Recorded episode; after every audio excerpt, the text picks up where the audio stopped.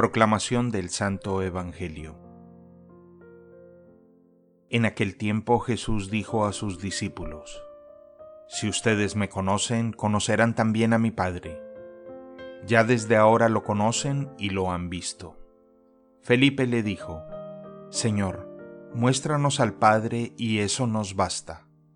Jesús le respondió, Felipe, ¿hace tanto tiempo que estoy con ustedes y todavía no me conocen? El que me ha visto ha visto al Padre. ¿Cómo dices, muéstranos al Padre? ¿No crees que yo estoy en el Padre y que el Padre está en mí? Las palabras que digo no son mías.